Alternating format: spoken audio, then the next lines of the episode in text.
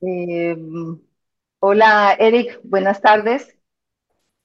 Hola, hola Judy. Buenos días, buenas tardes y buenas noches a los que, todos los que nos sí, escuchando. a todos nos escuchan, sí. Muchas gracias por aceptar esta invitación, no solamente para este podcast, sino también para todos, para ser parte de Vive Compliance Magazine. Eh, desde Guatemala nos estás acompañando. Muchas gracias por estar aquí. Eh, saludamos primero a todos los oyentes en este primer capítulo que hemos, que nos estamos aventurando los dos, que no tenemos mucha experiencia en podcast, pero que bueno, aquí estamos. Sí, pues encantado Judy de poder acompañarte y de poder fomentar el tema de compliance eh, en, en Latinoamérica. Pues siempre ha sido un gusto estar, digamos, a- acompañando a la revista y, y a Vie Compliance. Sí, muchas gracias. Sí, Eric, de verdad que ha sido eh, una fortuna tenerte en, este ámbito educativo, en este ámbito de, eh, llevar, digamos, a América Latina, a todos los países de América Latina por esta senda de, del cumplimiento normativo, de la ética empresarial, de la responsabilidad social eh, pues contémosle un poco a nuestros oyentes lo que estamos pensando hacer con cada episodio, ¿no? De, empezar como a, complementar o a tratar temas de compliance, de ética, eh, a, a tra- traer expertos de la industria, hablar de casos de empresas exitosas en compliance. ¿Qué otro tema se te ocurre?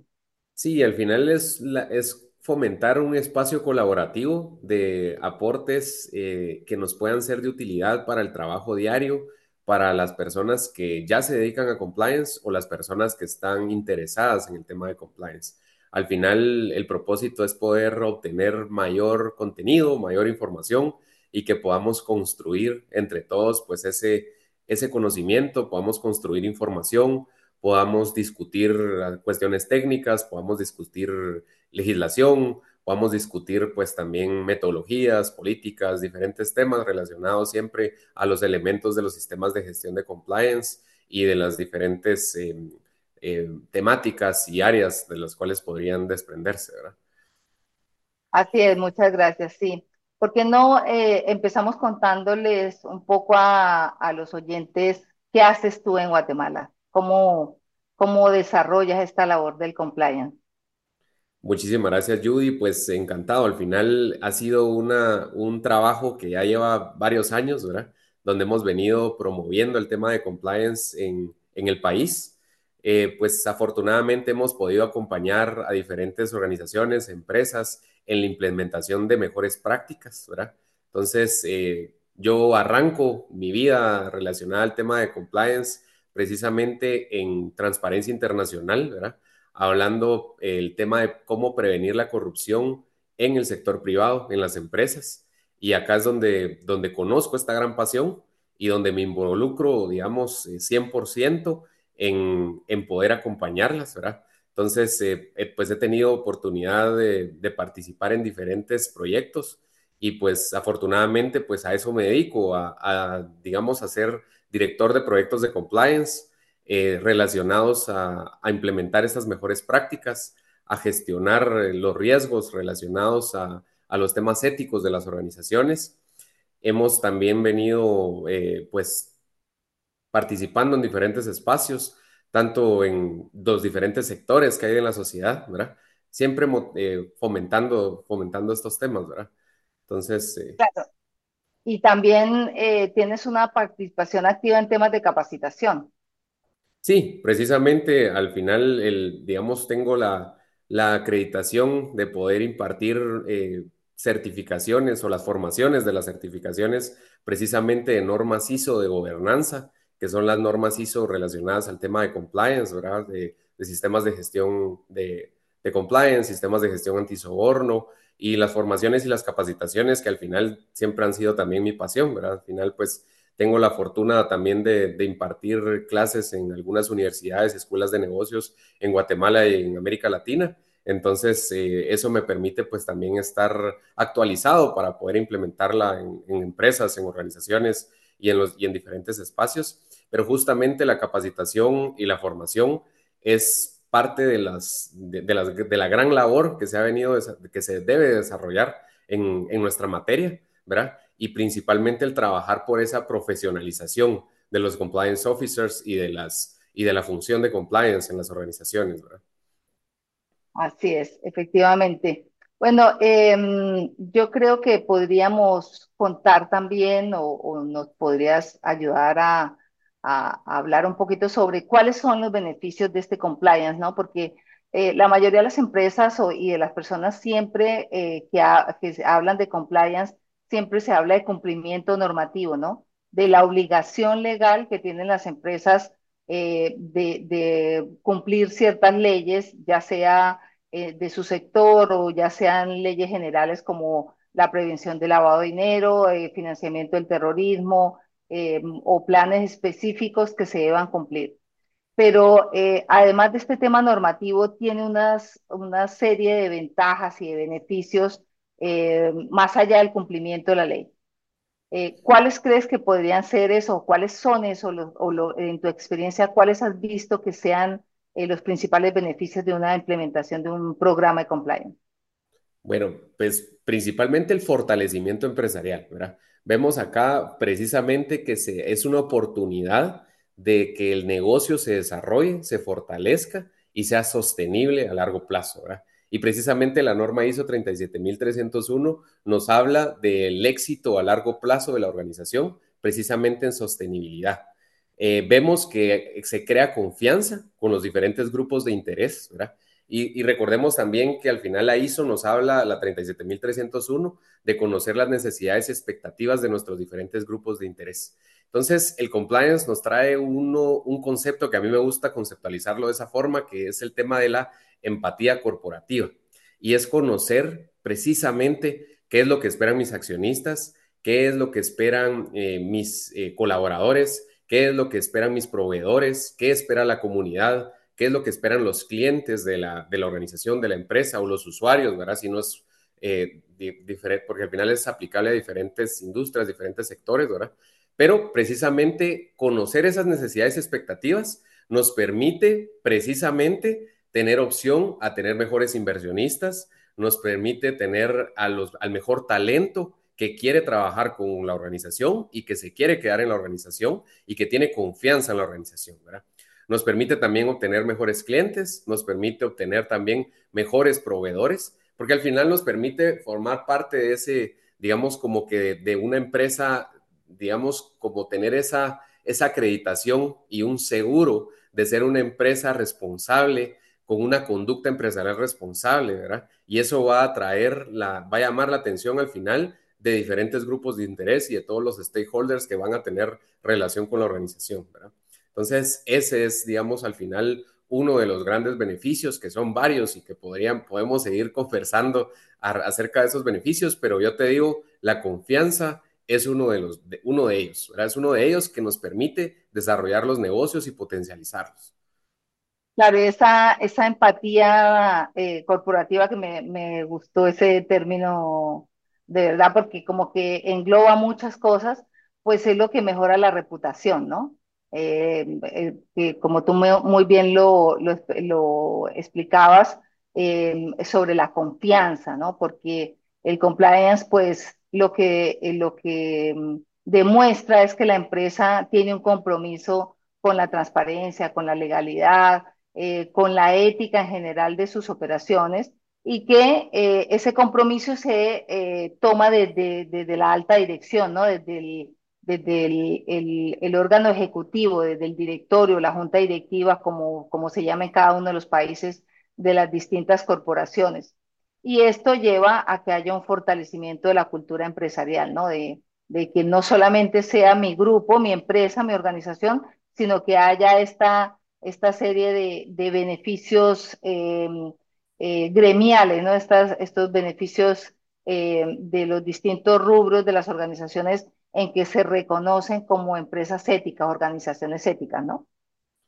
Sí, que nos permite tener ese impacto positivo en, en, digamos, en el entorno y en el mundo. Entonces nos permite que nuestra organización sea un grano de arena fundamental para mejorar el entorno, mejorar el país y mejorar el mundo. Entonces al final el, compliance va, a tener ese impacto positivo precisamente en, el mundo. Y lo repito para que nos digamos que lo, tengamos presente, que al final esa es la labor y ese es el objetivo de, hacer compliance. Ya, entonces, digamos que tres puntos importantes de, esto que hemos hablado es la ética empresarial, ¿no? El, la integridad corporativa y podríamos agregar ahí la responsabilidad social, ¿no? La responsabilidad social sí. empresarial, eh, eh, abordando ese, ese compromiso voluntario de la empresa de contribuir al desarrollo sostenible, como tú lo, lo hablabas, eh, y en general del bienestar, ¿no? El bienestar de la sociedad desde el granito de arena que, que tú manifiestas, que efectivamente las organizaciones todas están prestas a dar para eh, constituir o para construir un mundo mejor. ¿Cómo, eh, recordemos un poco, eh, así brevemente, eh, cómo empezó esto del compliance? ¿Qué, ¿Cuál fue el origen? ¿A quién le debemos este favor? bueno, al final vemos de que, bueno, hoy por hoy compliance es un tema precisamente de una función que acompaña a las organizaciones, ¿verdad? Y que nos permite, pues, tener, pero ¿cómo venimos, cómo recaemos en esto, ¿verdad? ¿Cómo, cómo uh -huh. aterrizamos en esto que estamos conversando ya, ya hoy? Eh, y nos tenemos que remontar a los años 70, Estados Unidos, ¿verdad? Precisamente al, eh, a, digamos, a como que esa, esa moral caída por parte de la sociedad en relación al caso Watergate, vamos a encontrar en los años 70 en Estados Unidos, pues que la integridad organizacional o la transparencia, la integridad estaba como cuestionada por parte de la sociedad. Y la sociedad pues pensaba, ¿cómo es posible que exista, eh, digamos, estos abusos por parte de las autoridades en relación a, cómo se, se, hacen las cosas? ¿verdad? Y entonces es ahí que en el año 1977 el, eh, Estados Unidos emite la ley de prácticas corruptas en el extranjero, la famosa FCPA, ¿verdad? Entonces, esta norma, pues, es un, uno de los antecedentes fundamentales que nos permite hablar del tema de la responsabilidad penal de la persona jurídica, ¿verdad?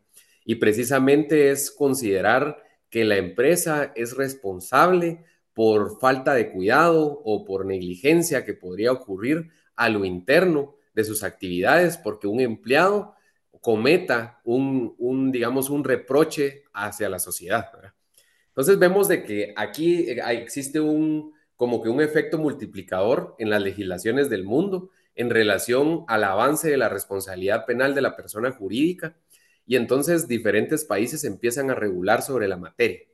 Te podría decir también otros temas eh, importantes o fundamentales en el desarrollo histórico del compliance, vamos a encontrar entonces, eh, pues también, eh, por ejemplo, que, se que se habló, que se ha venido, digamos, como que desarrollando estándares, eh, estándares internacionales. Y vemos precisamente, tenemos que hablar sí o sí de las normas ISO.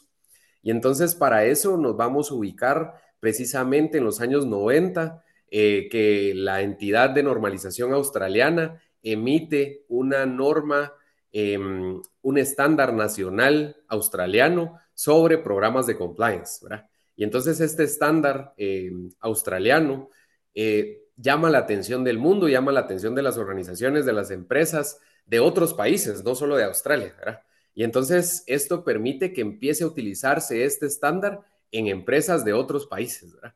y a la par, pues eh, empiezan a tenerse que cumplir con ciertos requisitos de legislaciones de otros países por el comercio internacional también, ¿verdad? Y entonces vemos que en paralelo evolucionan las legislaciones de los países y evolucionan también los estándares internacionales. Encontramos también, por ejemplo, la Organización para la Cooperación y el Desarrollo Económico, que desde los años 90 viene hablando de un buen gobierno corporativo, ¿verdad? Entonces también se habla, digamos, como que ese tema de gobernanza, de qué forma se gobiernan las organizaciones. Y es ahí entonces donde sigue evolucionando el tema de compliance. Entonces, eh, bueno, hablando entonces de estándares, las normas ISO siguen evolucionando, se implementa, se, se incorpora, por ejemplo, la, el, los sistemas de gestión antisoborno, ¿verdad? Que también eh, tienen relación con, digamos, con la, con la ley antisoborno del Reino Unido. Entonces, de la, la famosa UK Burberry Act, ¿verdad? Precisamente que que también es como la versión de la FCPA, pero de, del otro lado del, del otro lado del, del, continente, otro, en otros continentes, ¿no? del otro lado del charco, precisamente. Es que no sé si también lo decían por allá, pero en Guatemala decimos del otro lado del charco también. Entonces, eh, precisamente encontramos eh, esta evolución, ¿verdad? Esta evolución de los sistemas de gestión, ¿verdad? Eh, encontramos entonces eh, que inicialmente nos, nos, encontramos con una ISO eh, de tipo B para sistemas de gestión de compliance, ¿verdad? Y luego, pues evoluciona también y se fortalece ese, ese comité de gobernanza en las normas ISO que se encarga precisamente de, de de, digamos, de, de discutir, estudiar eh, y emitir al final pues estos estándares internacionales que hoy por hoy en el año 2021 vemos esa evolución del sistema de gestión de compliance ya tipo A certificable, ¿verdad? Y que ya es con una estructura de alto nivel relacionado a, a la forma del arte de hacer compliance. Nos encontramos entonces con este estándar ISO 37301, que hoy por hoy pues es el estándar eh, principal en relación de cómo, cómo hacemos compliance porque hablamos precisamente de que se han venido evolucionando, digamos, eh, las legislaciones en el mundo y podemos encontrar, digamos, pues diferentes formas de, de prevenir, eh, digamos, riesgos de corrupción, por ejemplo, que son muchas, de, digamos, de las leyes más relacionadas por esa materia. También encontramos, pues, regionalmente, por ejemplo, podemos hablar de la Convención Interamericana contra la Corrupción y la Convención de las Naciones Unidas contra la Corrupción, que esa ya es de los años 2000, ¿verdad? Por ejemplo. Entonces, eh, creo que me fui un poco en desorden, pero la, la idea estuvo. No, pero, estuvo, pero efectivamente sí haces un buen recuento de, de, todas las normas que han venido dándose eh, y que pues cada vez eh, se fortalecen.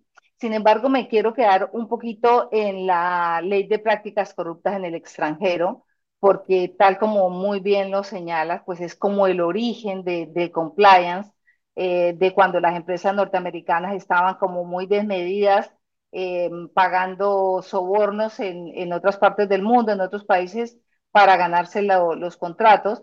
Sin embargo, ellos se dan cuenta que ese no es el camino y empiezan a poner en cintura a sus empresas eh, para que dejen de, de, de, pagar sobornos. Pero hoy en día la ley de prácticas corruptas en el extranjero se ha vuelto eh, el gran límite o por lo menos eh, la, lo que vemos ahora es que es como la única ley que realmente eh, pone en cintura a las grandes empresas, a las grandes multinacionales, eh, para, para evitar o por lo menos para sancionar los sobornos eh, que se dan en el mundo. Y para no hablar de muchos ejemplos, eh, nos podemos eh, referir al caso de Odebrecht, que finalmente fue por, fueron los Estados Unidos, fue el Departamento de Justicia y la SEC eh, el, Departamento del Tesoro eh, de Estados Unidos los que descubrieron que efectivamente estos casos de soborno se habían dado en 11 países de la región. Es decir, que si no hubiera sido por ellos, ninguno de nuestros países se hubieran, hubieran conocido, hubieran eh, podido descubrir esta, este mare magnum de corrupción que se dio. Sí, precisamente, y al final, digamos, mucho de los, digamos, de, de, de abogados penalistas que, que, se habla, por ejemplo, del tema de la territorialidad de la ley, y precisamente esta norma FCPA de, de los años 70, imaginémonos, o sea, desde hace muchísimo tiempo, eh, nos vamos a encontrar con que esta ley es una ley extraterritorial que persigue actos corruptos fuera del territorio de los Estados Unidos, ¿verdad? Entonces, esto es sumamente interesante es sumamente, eh, justo como tú decías, eh, que nos viene a abrir los ojos a Latinoamérica, precisamente porque, porque es el gobierno de Estados Unidos quien pone el, el ojo, digamos, en actos de corrupción relacionados a estas, entonces en el ejemplo puntual del que estamos hablando de, de. Entonces nos encontramos de que es una empresa que fue país por país, eh, ofreciendo eh, y, y, digamos, of ofreciendo y participando en actos de corrupción, en sobornos para la adjudicación de la construcción de carreteras y que precisamente va a tener repercusión internacional, ¿verdad? Y entonces que, que, que entonces precisamente analizamos entonces ahí el tema de la, de la territorialidad de la ley, ¿verdad? Y que nos permite claro. entonces que al final los negocios pues no son no son territoriales, ¿verdad? Vemos hoy por hoy, pues nos encontramos con un mundo globalizado, con un grupo, con un mundo tecnológico, en el que nos podemos, podemos hacer, o sea, sin ir muy lejos, pues hoy tú estás en Panamá, yo estoy en Guatemala y acá estamos en, digamos, abordando y hablando de estos temas y también pues el trabajo lo, lo, desarrollamos también en, así con empresas en la región, ¿verdad? Entonces vemos de que, de que de esta forma es interesante, es interesante y cómo entonces se fomenta eso de lo, digamos, del, de, de, de contar con programas de compliance eficaces, ¿verdad? Claro, y fíjate que esta ley, eh, que, que, es lo que, lo que impresiona, eh, de lo que tú hablabas de la extraterritorialidad de la aplicación de la ley o el alcance de esta famosa ley de prácticas corruptas en el extranjero, es que cada vez más nos, nos alcanza a todos, ¿no? Eh, cualquiera que tenga, eh, haga actos eh, o cometa actos de corrupción en moneda, eh, en, en dólares, o, o, que utilice el sistema financiero de los Estados Unidos o que sea en suelo eh, norteamericano o que pase un correo por una red de, de, Estados Unidos. Es decir, que el alcance cada vez es, es, global, ¿no? Ya no es solamente como antes que eran las empresas que, que mm, eh, cotizaban en la Bolsa de Valores de los Estados Unidos. Y ello, eh, me, o sea, a mí particularmente me impresiona el alcance y que lo único que ha podido frenar de cierta forma eh, la, los actos de corrupción en los distintos países de Latinoamérica, que esta, la corrupción es el peor mal o el mal madre, digamos, de, de todos los países. Eh, esto nos da para miles de, de, de temas eh, que van saliendo, que se van bifurcando de, de este tema principal. Eh, pero acá, pues claramente, eh, como tú lo decías, eh, el mensaje es el, sobre los beneficios del sistema de gestión de compliance, eh, sobre la integridad empresarial, sobre eh, la responsabilidad social empresarial y cómo existen herramientas como las normas, los estándares internacionales ISO para que las empresas de distintos tamaños, no solamente las empresas grandes, las multinacionales, sino empresas de distintos tamaños, puedan implementar estos programas, estos sistemas de gestión de compliance a la medida de cada una de las organizaciones y que puedan obtener todos los beneficios que, que tú señalabas implementando estos programas, ¿no? Eh, vamos, eh, si quieres, en una próxima, en un próximo programa ampliamos eh, este tema de la corrupción que da para millones de, temas más. Por ahora, pues, no sé si un mensaje final para nuestros oyentes en este primer podcast eh, de pronto contarles un poco eh, que lo vamos a tener cada 15 días, que nos pueden sugerir eh, como un comentario final, Eric.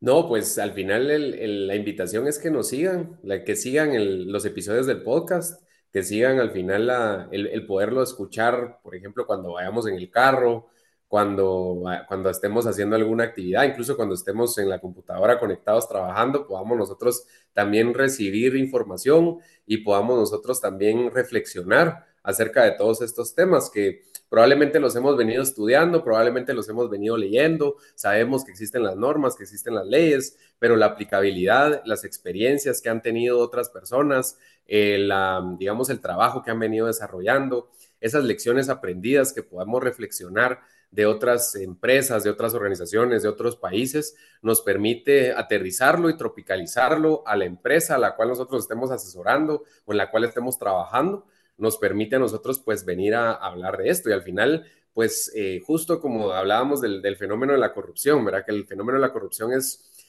muchas veces se cree que es un tema abstracto, y en realidad no es un tema abstracto, sino que es un tema que ya se ha estudiado, es un tema que se estudia, que se analiza, que existen índices, por ejemplo, el índice de percepción de la corrupción de Transparencia Internacional, en, existen diferentes eh, puntos que nos permite abordarlo y precisamente nos vamos a encontrar entonces con otro tema, como por ejemplo la ética, la ética, que muchas veces es considerada también, puede ser considerada como abstracta, y nos damos cuenta que realmente no lo son, ¿verdad? Y existen metodologías y buenas prácticas probadas como, los, como el compliance que nos permite utilizar esta metodología para implementar ética en las organizaciones y prevenir la corrupción. Entonces vemos acá que son temas que muchas veces hay personas que las consideran abstractas, que vemos que de forma técnica las podemos abordar y que nos va a traer múltiples beneficios para nuestros negocios. ¿verdad? nos va a permitir pues tener mejores organizaciones y nos va a permitir tener mejores entornos, nos va a permitir mejorar el clima de negocios y pues nada, invitarles, invitarles a que se sumen, invitarlos a que nos escuchen, a que puedan formar parte, a que puedan hacer preguntas, que puedan promover temas, que puedan participar también, ¿verdad? Entonces al final, este es un espacio latinoamericano para, para hablar de compliance, para que al final podamos nosotros siempre seguir viviendo el compliance, ¿verdad? Así es, Eric, muchas gracias. Pues eh, tal como tú lo decías, los invitamos a que nos envíen preguntas, comentarios, nos sugieran temas para abordar en este podcast a través de nuestras redes sociales, eh, del formulario contacto, de contacto de la página web o de nuestras redes sociales. Eh, vamos a estar muy atentos a esas sugerencias, a esos comentarios y pues obviamente nos vamos a esforzar por responderlas en los episodios siguientes. Pues bueno, eh, espero o esperamos contar con la participación de todos. Eh, Eric, muchas gracias. Em, eh, seguramente vas a poder liderar otros podcasts, otros episodios más adelante y que tengas tus propios invitados. Muchas, muchas, muchas gracias. Genial. Un saludo para, para todos y todas.